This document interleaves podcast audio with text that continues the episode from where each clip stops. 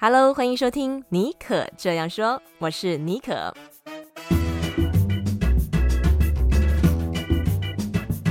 为你注满创意动能，你也可以这样说。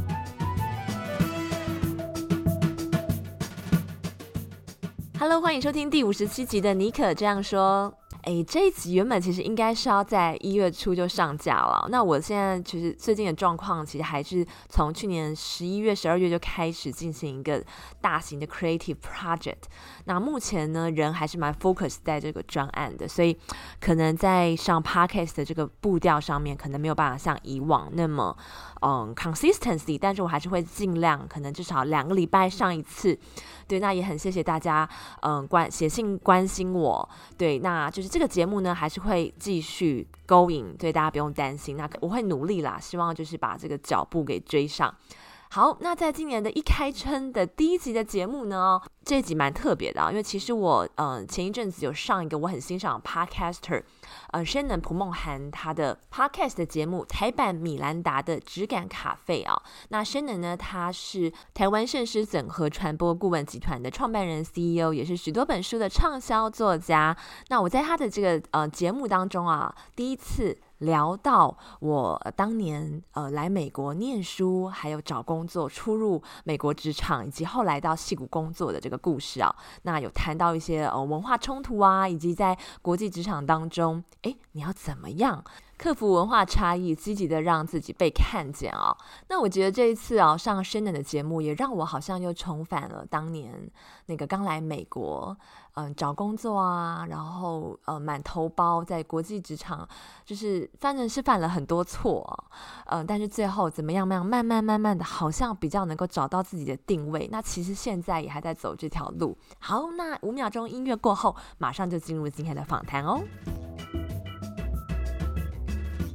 我们今天很高兴邀请到 Nicole 尼可，尼可是戏谷 Bonjour 跟尼可这样说 Podcast 的创办人，在台湾和美国华人圈都很有影响力。同时，他目前也在戏谷一家非常知名的科技公司工作，是我们台湾的国际职人代表。那我们今天呢，就请 Nicole 来聊聊横行国际职场不 NG 的工作心法。Hello，Nicole。哎，Hello，Shannon，很荣幸，嗯，可以来你的质感咖啡坐坐。我知道，好像我好像是你这个节目的开国元老之一，我非常的荣幸。我个人也是你的专栏的 big fan，还有你的书的、嗯、big fan。太感谢了。事实上呢，今天要这个跟你聊，我也非常的兴奋，主要是因为我对于呃，你在这个。矽谷这一段的工作经验很好奇，那我知道，尤其是我知道你是土生土长的这个台湾小孩，也同时体验过东西方的文化，嗯、所以我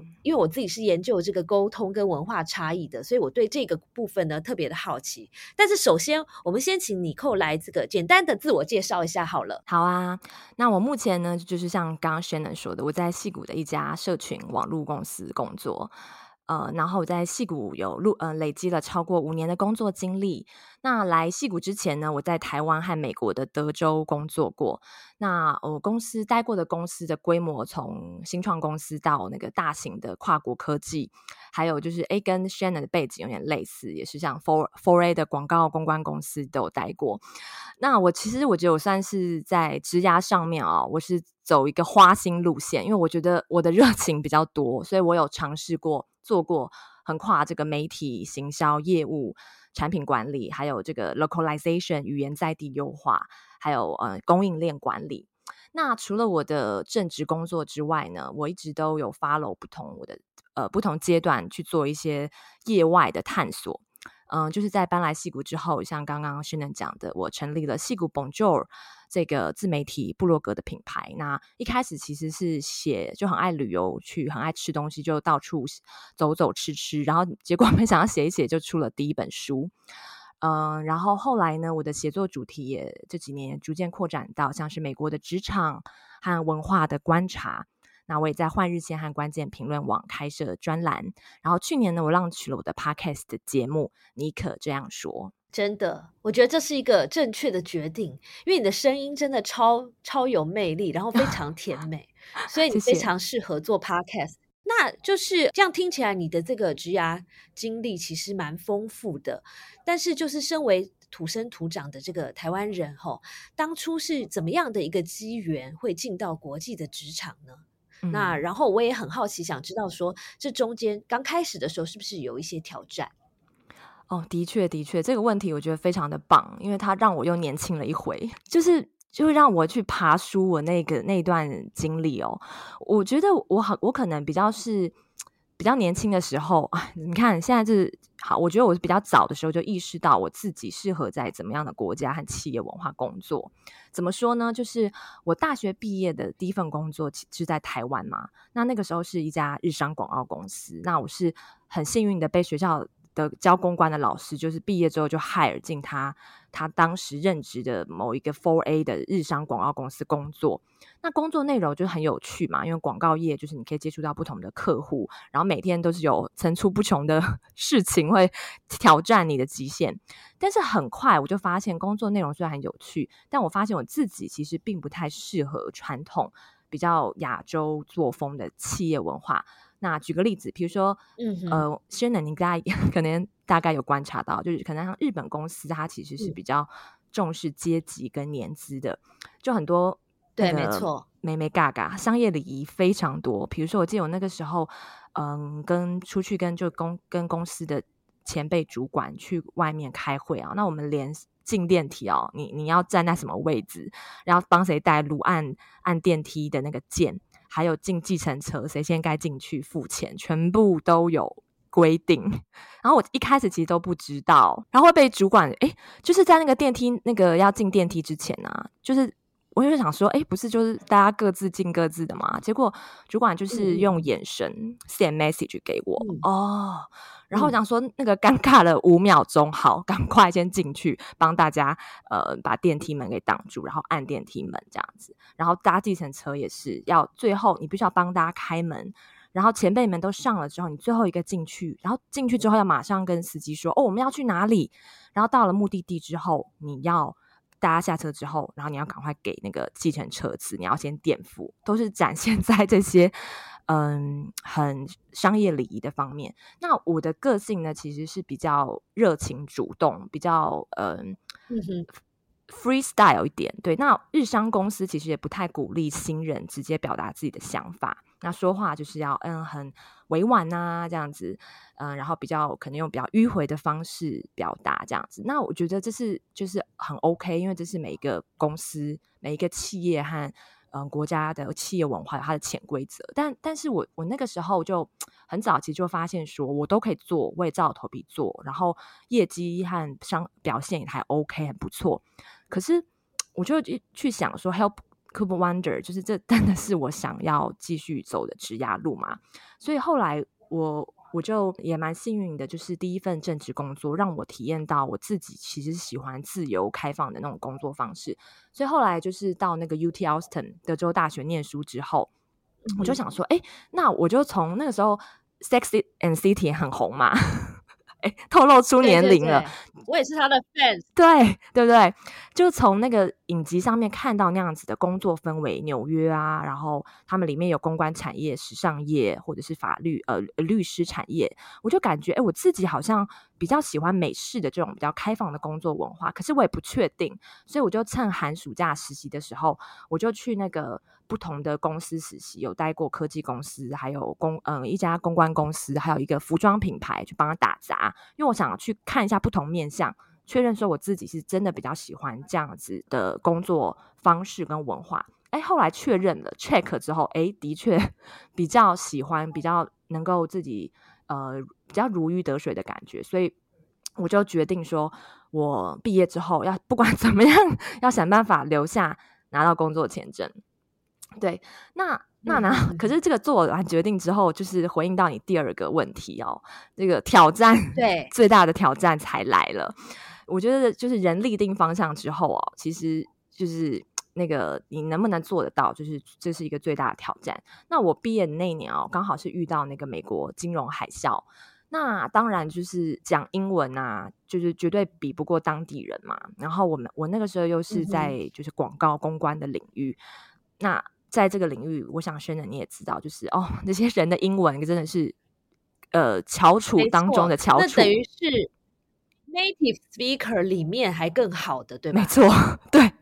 所以我就想说，好吧，那没办法，就是我不要跟他们硬碰硬嘛。那我就笨鸟先飞。所以我在毕业前的三个月就开始找工作，因为通常可能同学们都是可能一个月之前，或者是说呃毕业之后才开始找。那有的人是在实习之后他就可以转正，可是我没有那么幸运，我我中间寒假跟暑假的工作。没有拿到那个转正的机会，好，那我想说那就没关系嘛，至少我赚到经验。然后我就从三个月之前我就开始找工作，我每天就投，一早起来就是就是打开我那个行事历，要今天排的要投哪几家公司的履历，我有一个 plan，然后也透过朋友做一些嗯、介绍跟练习，去练习这个 mock interview，因为我发现。我通常可以进到那个第二关，就是电话面试的部分。就是你第一关是 filter 履历嘛，嗯、然后第二关面试之后，对电话面试之后进到第三关，我就会死在那个 onsite interview 实体面试。哦、所以我后来就想说，到底为什么？所以我就跟我朋友疯狂练习，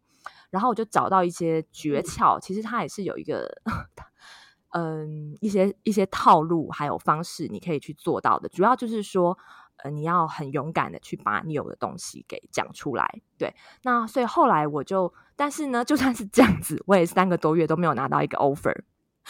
对。然后后来呢，我就是在学，就快要真的那时候就想说，哎，要不要打包回台湾的时候，我就在学校一个不起眼的那个 job board 上面看到一个一家很小的网络 startup 公司的实习机会。那我就想说，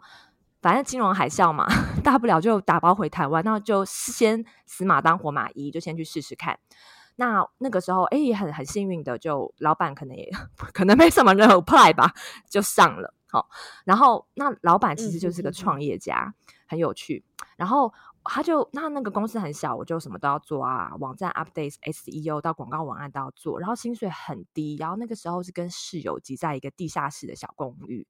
但是我觉得就是这种氛围，让你觉得说你每天很虽然很辛苦。但你每天睁开眼睛就想到说，我其实又是去学东西，去体验新的东西，就很兴奋。对，我觉得现在回忆起来这一段过往，这么辛苦的找工作，还有最后跟室友挤在一个小房间里面的这段过往，其实当时你可能很苦啦，可是现在回忆起来，我觉得这也是一个人生很丰富的色彩。没错，哦，你讲的太好了，色彩就是不同的 color 这样子。对对对，然后我觉得你刚刚分享那个 part 还蛮好的，就是呃，像。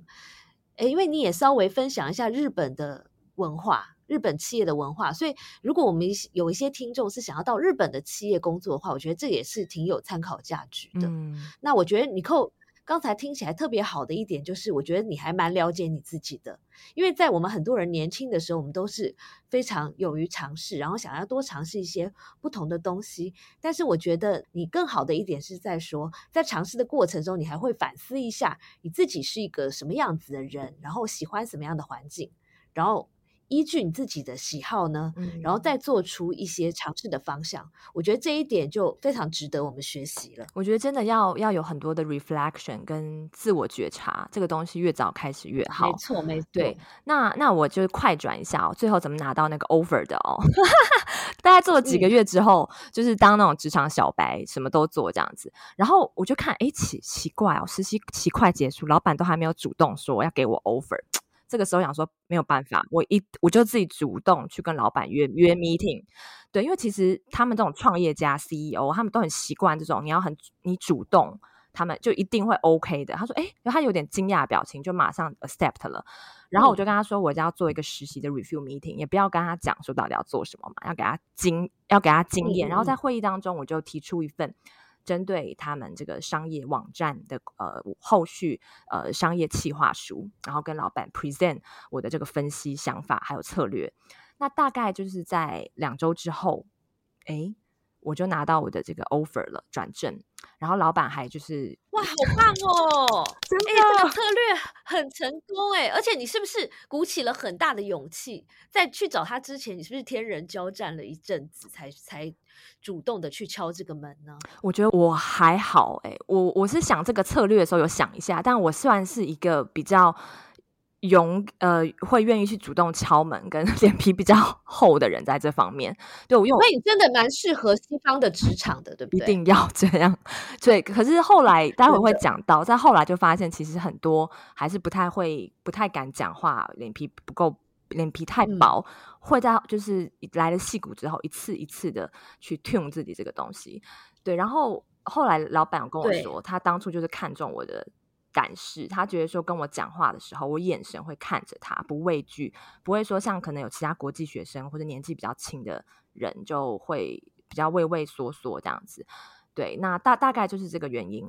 让我让他决定雇佣我这样子。对，但是这样子看起来，我觉得你已经非常主动积极。然后不管是你说的脸皮够厚，或者是说从另外一个角度来说，你对自己是很知道自己在。说什么，或者是知道自己在要什么东西，然后也非常有自信。即便是你这样的特质，你觉得你到了这个西方的职场之后，还是会有一些 culture shock 吗？哦呀，每天到现在，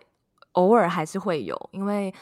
就是会随着你承接的案子，还有你做的领域，不停的在在调整，然后再增加 scope 变大之后，会遇到不同的跨部门，然后还有不同族裔的人。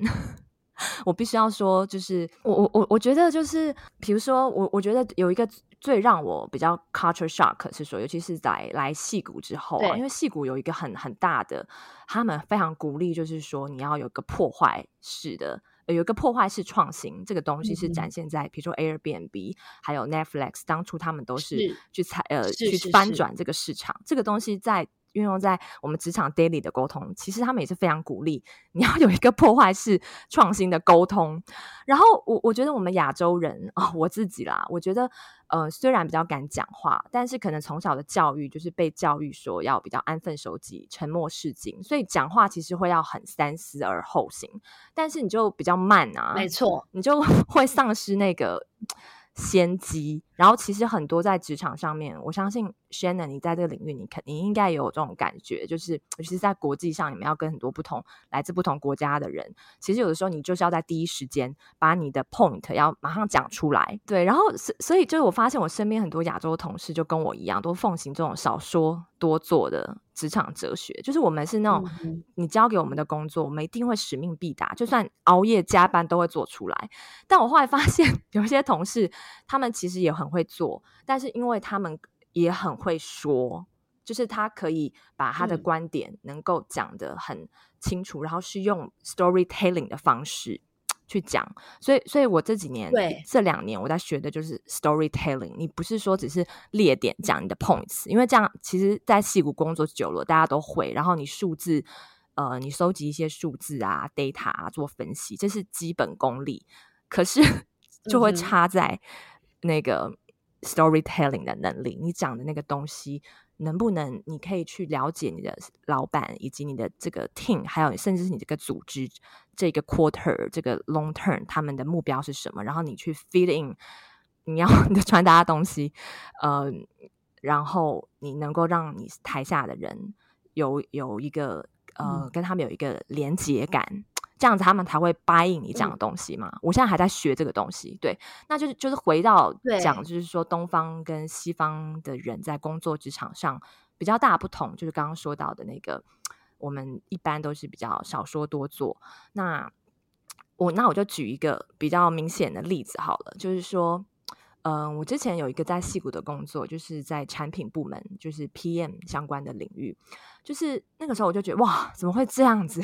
就是我那时候是新人刚进去，好，然后有两个比较资深的同事，一个是韩国人，一个就是老美。然后那个那那个韩国同事，就是他是来研究所，美国来研究所毕业之后才留下来的。那我就我们就叫他 Mr. 使命必达好了。好，就是就是在一个会议当中，老板就同时说，哎，那个 我们现在有新的两个产品线，就是要认领，请大家就是要招牌给他们去去做。然后那个韩国同事使命必达先生，他收到这个任务，他就会说：“哎，那好啊，那老板你要我 怎么做？”好，然后老板就给他点方向，嗯、然后他就很快花大概两三天的时间，他就做出来了，然后把这个企划案交出来。然后然后他之后也很去，我就看着他就是怎么样去跟别的部门的人这样子交派啊、对接啊，把这个东西整个兜出来，然后到他这个 launch 上线。对。然后到这个一年的时，大概花了一两年的时间，他把这个产品拓宽到就是我们要发展的这个 B to B 的这个 market channel。然后他也的确让产品的能见度有提高，嗯、但是我就去观察，然后另外一个老美的同事，那个 B，他是一个呃，就叫他 B 小姐好了。那个时候老板也是仅指派另外一个很重要的产品线给他，然后我就发现，哎，他接到那个案子的反应哦，完全不同。他就跟老板说，他没有说哦好，就是我会照你的做。他就说嗯好，OK，就是嗯，give me some time，I I will，就是我会想一个方案给你。然后过了一段时间，他也不急不徐的就提出了，他就跟其哦他在提方案之前，他就先跟其他部门的人 think，主动要求开会，嗯、然后就提出一个很重效、比较全面的方案，有顾到 每一个部门的。然后呢，老板就觉得、嗯、哇，你帮我想到了后面的步骤，还哦，还直接跟别的部门的人都串在一起了。然后呢，之后呢，他也是把这个产品线让让让取得很好。那那其实，在数字上面呈现的、哦，就是他在 channel 上面的扩张，就是呃那个呃 channel 的 percentage 的成长 penetration rate 是没有比那个刚刚前面讲那个韩国使命必达先生要好的。可是最后你猜？对，老板就是 promote 谁当那个产品线的经理？如果老板是美国人的话，我觉得应该是后者吧，对不对？没错，对对。但是你要不要分析一下原因是什么？因为明明就是韩国人的那个结果比较好，对不对？对，我觉得这件事情让我很 shock，因为那个时候我跟我同事都会觉得说，我们会投票给 Mr. 使命必达。可是哦，最后出现的结果却却完全跟我们想的不一样。我们我觉得应该就是说，他比较知道老板呃要他做什么，就是他有去平常其实他除了在默默做事之外，他有很很积极的去跟老板，比如说约 one on one 啊，因为有时候老板很忙，忘了 one on one 的时候，我们都会看到他会走进他他的，就是他比较主动，会继续跟老板 maintain 这个关系。嗯然后他把这个球掌握在自己的手中，嗯、不是说老板要他做什么，他就照着老板的的做。他会提出自己的 idea，然后把他整个跟跨部门的人的资源整合在一起，他在提案。然后之后呢，他提案出来之后，他还说：“哎，那我现在已经已经掌握了，就是 A A 的这个品相我已经做得很好了。那哎 B 的品相我也可以一起试试看。”就是他会去。呃，还还会去要资源，就他做到这个之后，他去要资源，然后让他自己呃的可以管的品项变多了，那在公司的能见度就提高了嘛。我觉得他蛮聪明的一点是，我这样听下来吼，嗯、你看。同样是接到两个案子，就我们，比如说我自己也是在台湾土生土长的，我们可能就很目标导向，就马上接到这案子，就在想方设法的确定老板要的是什么，然后想办法 deliver 一个好的 result。对。但是这个人呢，后者这个美国的同事，他更加厉害的一点是，他不但在这个他结果也做出来也不是太差，但是他把这个过程 manage 的非常好。包括他去跟老板谈，包括他去跟这个不同的部门去串联，所以我觉得他很 smart 一点是，他借由这个 project 的机会，还做了他个人的 PR，没错，然后还就是还打下很多的关系，然后因为别的部门也不会去 care，真的仔很仔细的看这个 result 是什么，可大家就会觉得啊，这个人是不是很 smart，嗯，或是很努力？对，那这中间其实塑造了他个人的形象，这太聪明了，我们真的要学起来耶。所以就是，我觉得我因为我自己在美国也念书嘛，然后也待过很短的一段时间。那我自己的观察是，我觉得他们很懂得做这个资源的整合、呃、串联，或者说我们说 synergy 这件事情。对。然后还有就是说，他们也很多人也非常能讲这个。你刚才也讲到，就是说同样一个 topics，你跟他一起讲同一件事，也许你最后讲出来的内容其实。更好，可他讲话的这种方式会让你觉得，嗯，他好像讲的很有道理，所以就是很能言善道。嗯，你觉得他们这个对美国来说应该是一个标准人设啦？那你觉得这个这样的标准人设是打哪来的？嗯，我觉得真的是标准人设，因为我觉得我我我遇我在那么多公司工作过，我遇到百分之我我必须要说至少七八成以上的美国人。几乎都具备这样子的能力，就是这是他们的标配，对，基本能力。然后这也是把一说成十的能力，对不对？对，而且基本上就是其实这也成为一个专业素养的一部分哦，就这是你来公司其实就应该要具备的。嗯、我觉得，嗯、呃，回答你刚刚的问题，我觉得这这是从他们其实从小就是被这样子教呃教导跟训练的，因为。像是你记不记得，像是我们在小学，我们在念书的时候，都会跟老师都会说，哎，你要就是乖乖的啊。如果上课太太爱发言，还会被点名，写在家庭联络簿上。但在美国就完全相反哦，就是你在课堂上面任何的发言，老师基本上都会给你哇哦，bravo，然后戏剧式的赞美，然后其其他同学就投.投以那个呃新鲜的眼光，然后还可以得到那种什么小奖小奖章啊、小礼物啊。而且美国的学校啊，还有那个 show and tell 的活动，这是什么呢？就是就是，嗯、呃，他们可能每周啊就会有老师定个主题，比如说，哎，我这周就是展示展，要大家来谈 Who am I？然后小朋友超级争相踊跃的上台介绍，不会像 像在台湾，可能亚洲没有人敢做第一个，嗯、大家都低头不敢看老师这样。对对，所以就是这样子的这种氛围跟观念，其实就是从。幼稚园就开始了，然后一一路上扎根到这个呃初中、高中到大学，他们都是这样一路上来的。所以之后呢，也就因此被带到呃落实在他们的生活和职场的每一个部分。对，所以那这样子回过头来看，因为你是在台湾土生土长的嘛，所以你等于说你生长的环境并没有这样子的被养成。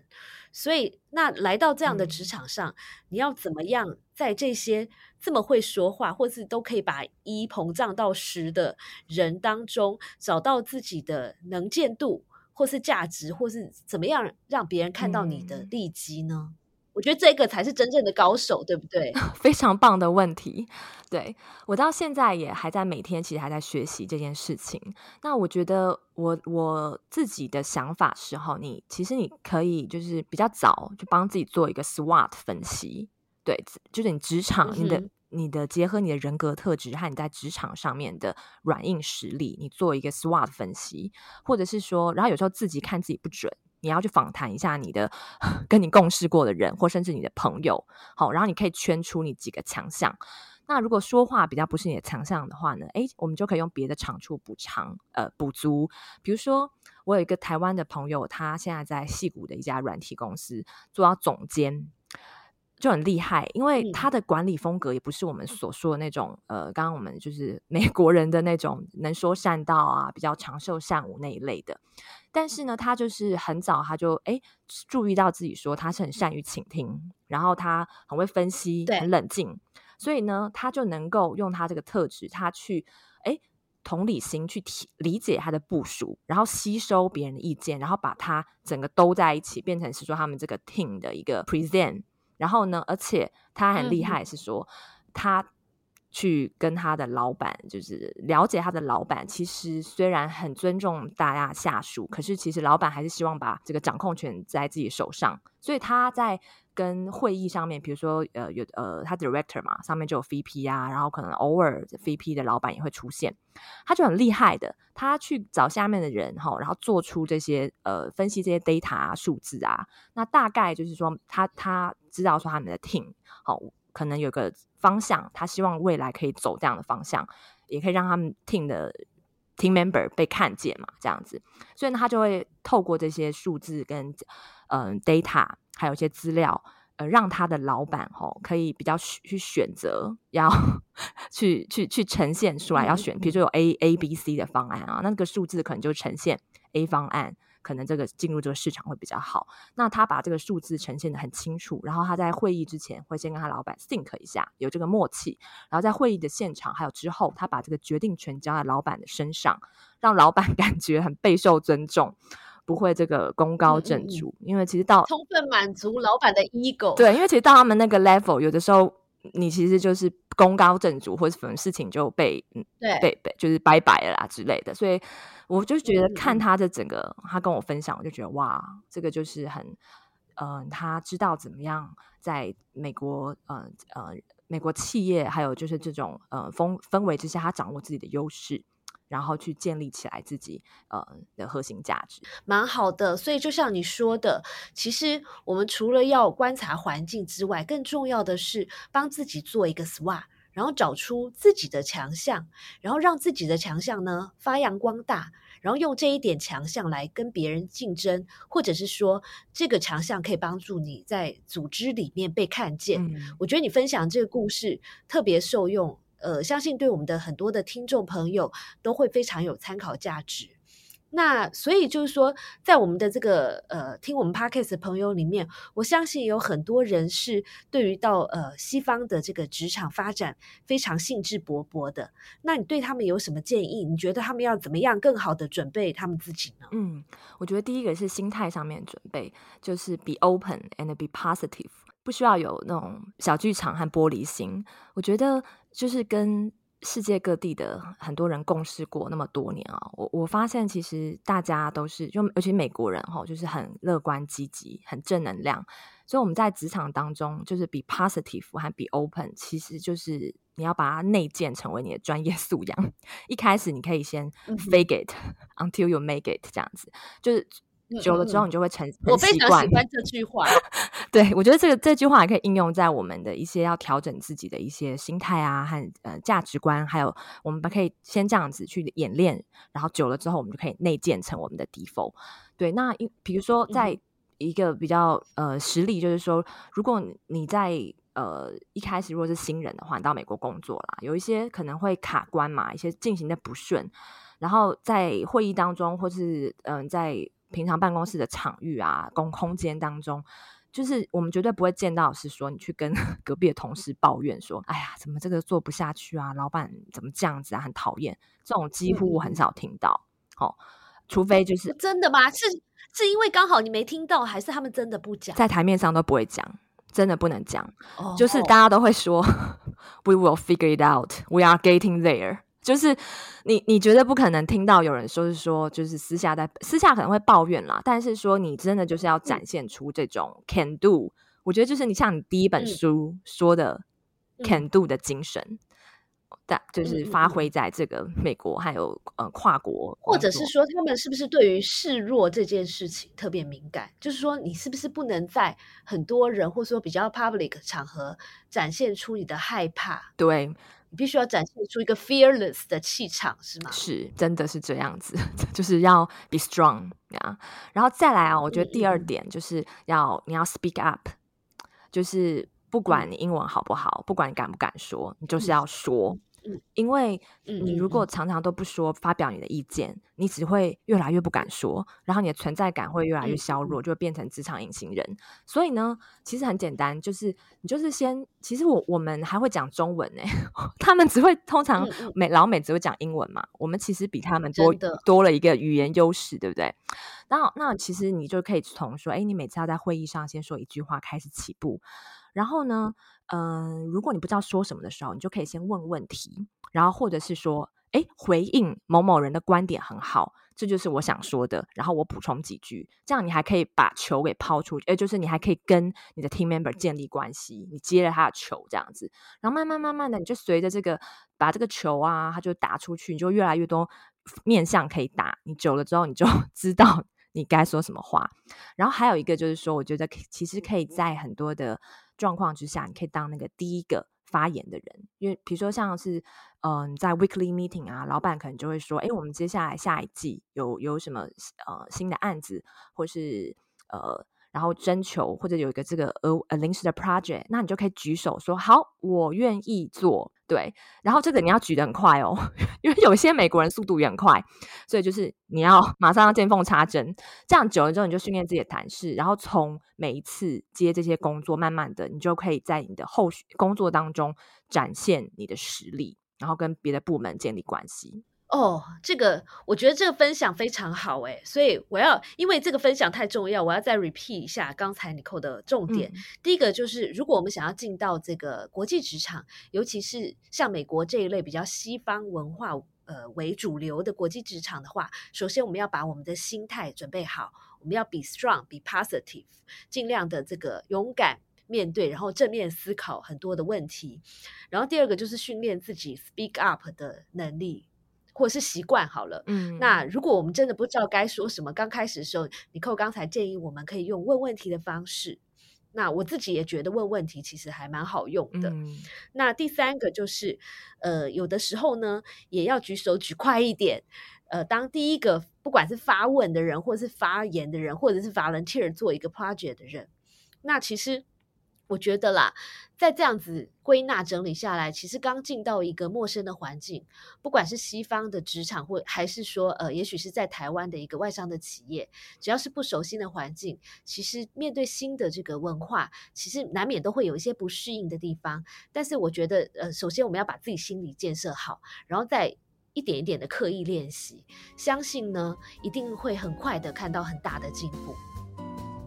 诶，这集听下来，不知道有没有哪一个点呢、我跟 Shannon 的谈话，让你觉得特别的触动到你，或对你有帮助，或是在这个新年的一开春啊，你在职场或是生活当中设定目标的时候，你觉得，诶，好像你也许也许可以朝这个方向。给你有一些不同的启发。那录这一集，我觉得呃 也很开心，Shannon 给我这个机会哦。有一些嗯，在准备他的问题的时候啊，我好像又是回到了那个初入职场，还有刚来戏谷工作的那个小女生。那我觉得其实现在常常在工作上，或者是呃我在经营呃戏谷 Bonjour 自媒体，他做这个 Podcast 的节目的时候，每天对我来讲都是一个新的学习。那二零二二年呢，一开春，其实我给我自己设定的。这这个目标啊，是，也许你会有点意外，嗯、其实我这个目标反而不是说要很认真工作，或是一定要达到什么呃成就或目标，反而是说我要回归，